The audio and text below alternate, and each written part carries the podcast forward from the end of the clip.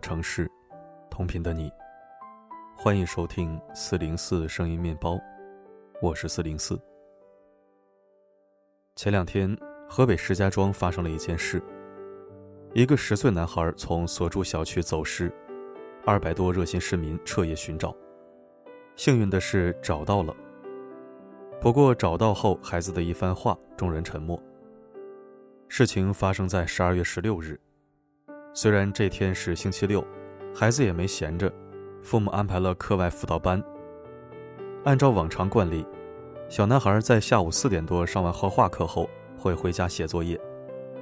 然而，男孩妈妈却怎么也等不到孩子回来。焦急之下，只能前往画室询问，可画室那边的老师却说早就下课了。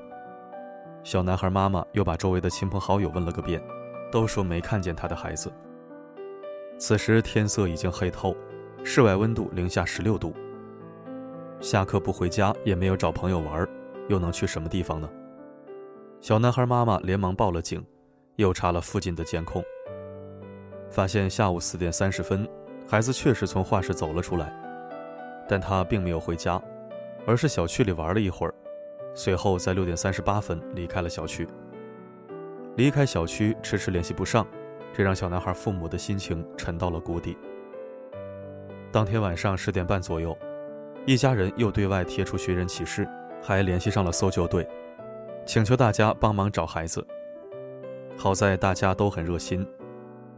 这个夜晚，不但搜救队和民警出动了，还有二百多名小区居民共同参与了走失男孩的搜寻过程。零下十六度，寒风刺骨。搜救人员开启了以小区为中心向四面扩散的地毯式寻找。用搜救队长的话来说，能找的地方几乎都找了，还是没见人影。就在小男孩父母陷入绝望的时候，喜讯终于传来，孩子找到了。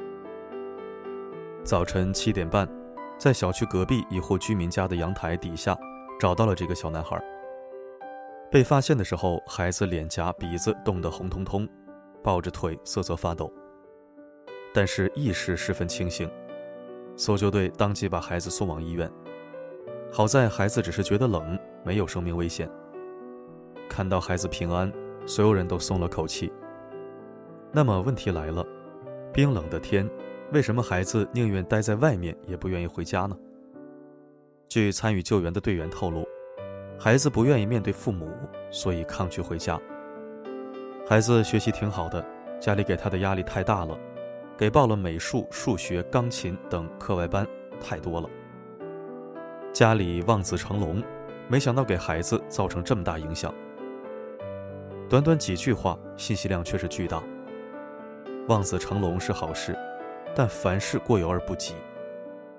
难以想象，这对父母到底把孩子逼到了什么地步，才会让孩子宁愿待在外面挨饿受冻。也不愿回家。河北石家庄十岁小男孩离家出走事件，让我想到了前两天刚读过的因没考上985遭父亲家暴的十六岁天才少女。女孩父亲姓吴，父母早年离婚，跟随父亲生活。也许是婚姻上的失败，这让吴父把自己的人生价值全都寄托在了女儿身上。他最大的愿望就是让女儿考上985高校。似乎这样，他失败的人生就能重返辉煌。二零二二年，十六岁就参加高考的小吴考上了一所一本院校。虽然不是九八五，但也没有人敢说他不优秀。毕竟他才十六岁，实属跳级小天才。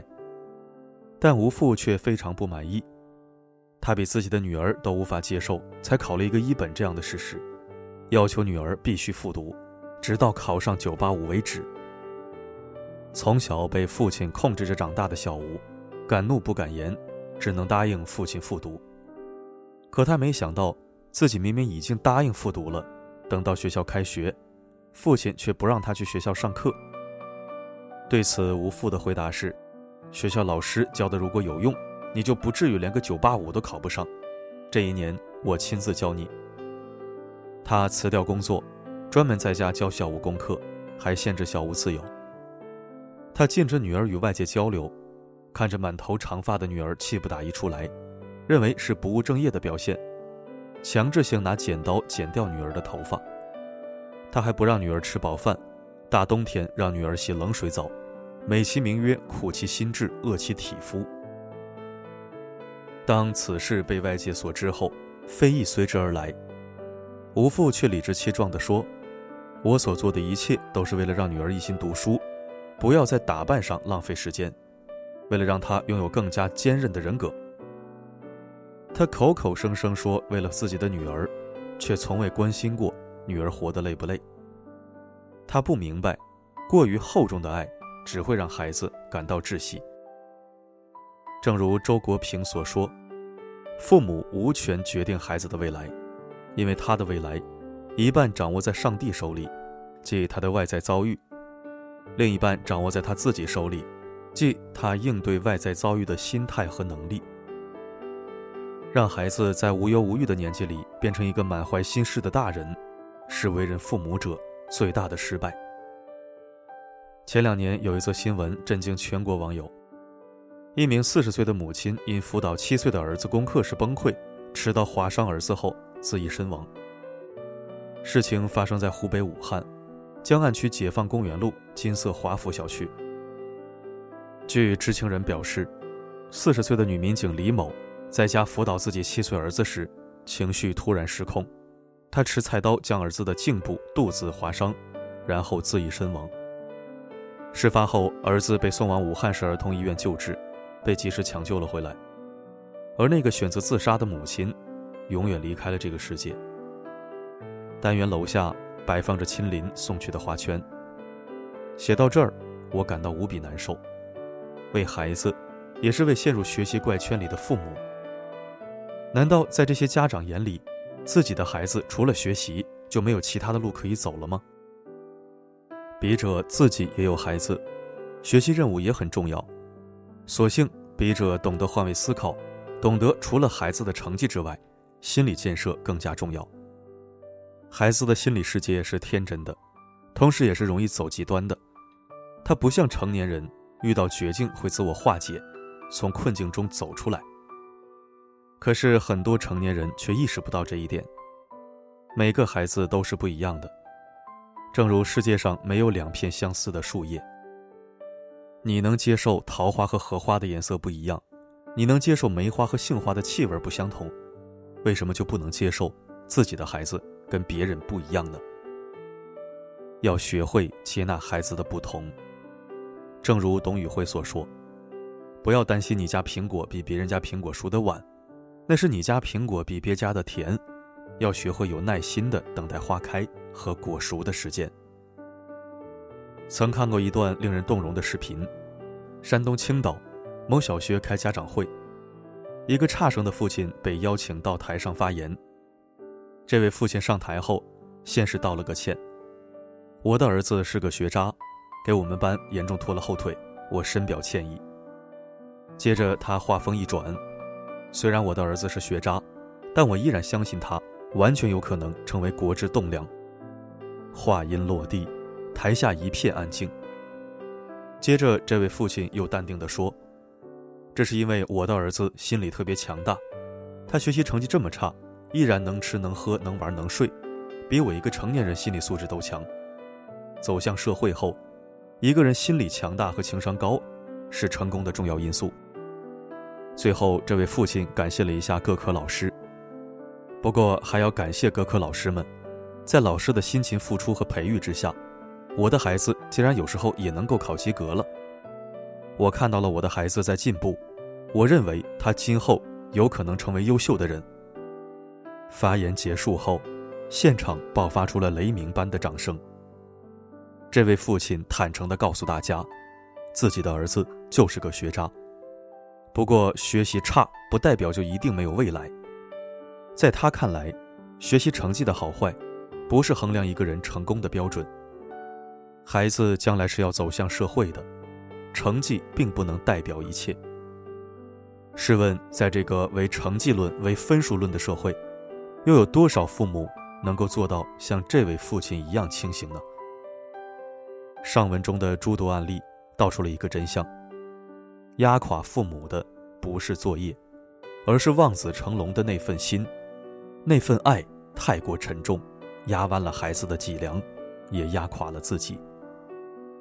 其实我能够理解每一个望子成龙父母的心情，在孩子出生的那一刻，没有父母不想自己的孩子能有一个美好的未来，因为想要他们过和我们不一样的生活，所以用尽全力托举。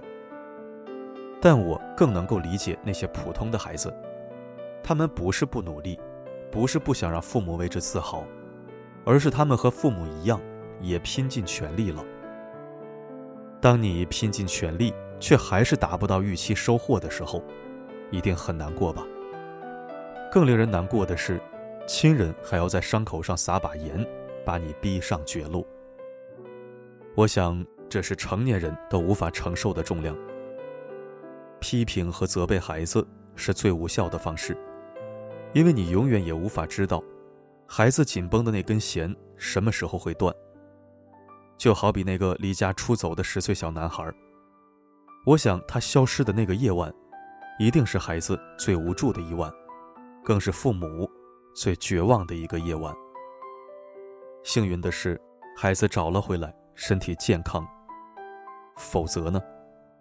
我想，那个代价一定是父母生命无法承受之重。史铁生写过这样一段话：“我四肢健全时，常抱怨周围环境糟糕；瘫痪后，怀念当初可以行走奔跑的日子；几年后长了褥疮，怀念起前两年安稳坐在轮椅上的时光；后来得了尿毒症，怀念当初长褥疮；又过了一些年，要透析。”清醒的时候很少，怀念尿毒症的时候。人生无所谓幸与不幸，只是两种不同境遇的比较罢了。这段话放在父母教育孩子身上也很适用。当孩子有考一本的资质时，你就会拼命鞭策他考九八五；可当孩子生来体弱多病的时候，你就会想，孩子这辈子只要身体健康，就是最大的幸福。仔细想想，人所面临的所有困难、困境，都是因为无休止的欲望造成的。每当你觉得自家孩子不如别家孩子优秀的时候，不妨从自己身上找一下原因。毕竟孩子也从未抱怨过我们的平凡，不是吗？真正的爱绝不是打压，而是明知他生来普通，却还是愿意花费心血。用一种适合他的方式，助他成长。正如土耳其的那句谚语：“上帝为每只笨鸟，都准备了一根矮树枝。”这个世界上有很多笨鸟，但给孩子递矮树枝的，往往不是上帝，而是父母。只有父母的用心和爱，才能够让孩子意识到，即便我没有那么出众。仍然能够在这个世界上快乐的活着。很多孩子可能做不了神童，也做不了天才，但我相信，他们最终会成为自己希望成为的样子，绽放出属于自己的光芒。